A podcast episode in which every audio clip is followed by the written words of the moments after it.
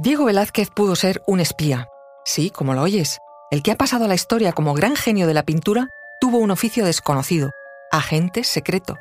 Fue en su primer viaje a Italia para perfeccionar su arte cuando comenzaron las primeras sospechas.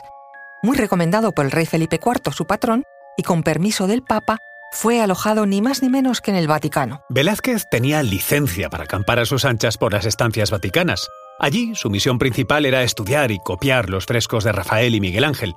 Y también tuvo permisos para viajar por los diferentes principados de Italia en nombre del rey de España.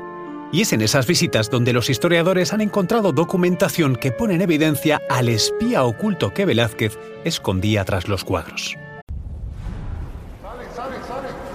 Conoce mejor al equipo que protege nuestras costas. Alerta en el mar, el jueves a las 10 un nuevo episodio en National Geographic. Soy Luis Quevedo, divulgador científico. Y yo soy María José Rubio, historiadora y escritora y esto es Despierta tu curiosidad, un podcast diario sobre historias insólitas de National Geographic. Y recuerda, más curiosidades en el canal de National Geographic y en Disney Plus. Estaba claro que Velázquez no se dedicaba solo a las artes. Nacido en Sevilla en 1599, hizo desde su juventud una prestigiosa carrera como pintor. Se había educado en un ambiente humanista y culto especialmente junto a su maestro y suegro, el también pintor Francisco Pacheco. Gracias a sus contactos sociales de altura y la protección especial del conde duque de Olivares, el poderoso valido y amante de las artes, Velázquez dio el salto a Madrid en 1622. Fue presentado a la corte, pintó un primer retrato de prueba al rey Felipe IV y al año siguiente ya era el pintor del rey. De la noche a la mañana su vida y su carrera cambiaron al ganarse la confianza y amistad del rey. Velázquez fue un pintor privilegiado e intocable en la corte. Se le proporcionó un estudio dentro del Real Alcázar, donde Felipe IV tenía su propia silla para ir a verle pintar, y empezó a ejercer otros oficios dentro de palacio, que le permitieron estar muy cerca del rey.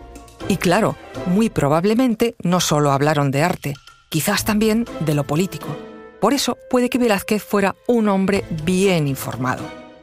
Pronto iban a encargar misiones de confianza a Velázquez más allá de pintar cuadros, especialmente en sus dos viajes a Italia, en 1629 y en 1648. A ver, no era la primera vez que un pintor hacía de embajador. Poco antes había estado en Madrid el pintor Peter Paul Rubens, que además de retratar a la familia real, vino como diplomático de la gobernadora de los Países Bajos. Y esta visita fue inspiradora, un verdadero empujón para la carrera artística y cortesana de Velázquez.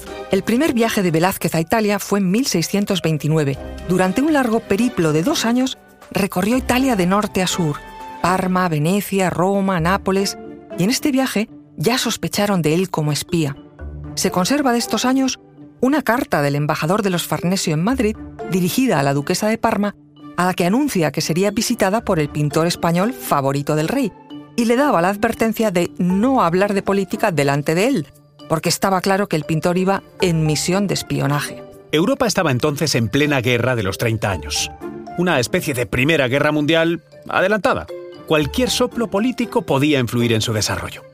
Entonces la monarquía hispánica de los Austria era una gran potencia enemiga de muchos y por eso la consigna era el silencio ante cualquier emisario español. Velázquez regresó a Italia en 1648. Iba ya como maestro consagrado, y su misión principal era ahora la de comprar cuantas valiosas pinturas y esculturas le fuese posible para decorar las salas del Real Alcázar de Madrid. Con esta misión, Velázquez se movió por toda Italia como un sagaz investigador en busca de obras de arte y con un presupuesto ilimitado. Montó una red de colaboradores que le permitió comprar una colección artística sobresaliente. Y además, la Guerra de los 30 años terminaba justo en ese tiempo, en 1648. La política de nuevo lo dominaba todo, y la presencia en Italia del pintor del rey de España, pues de nuevo incomodaba. Tanto como su voracidad compradora, que hizo que nobles como el duque de Módena se negaran a enseñarle su colección de arte en Roma, bajo el pretexto, sí, de no encontrar las llaves de las salas que las albergaban, pero también por eludir a ese posible informador oculto de la poderosa monarquía hispánica. Entonces, ¿Era Velázquez ese espía de confianza de Felipe IV al que apuntan y demuestran algunos datos históricos?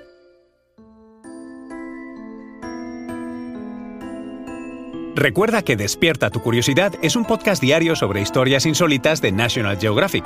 Disfruta de más curiosidades en el canal de National Geographic y en Disney Plus. No olvides suscribirte al podcast y darle al like si has disfrutado con nuestras historias.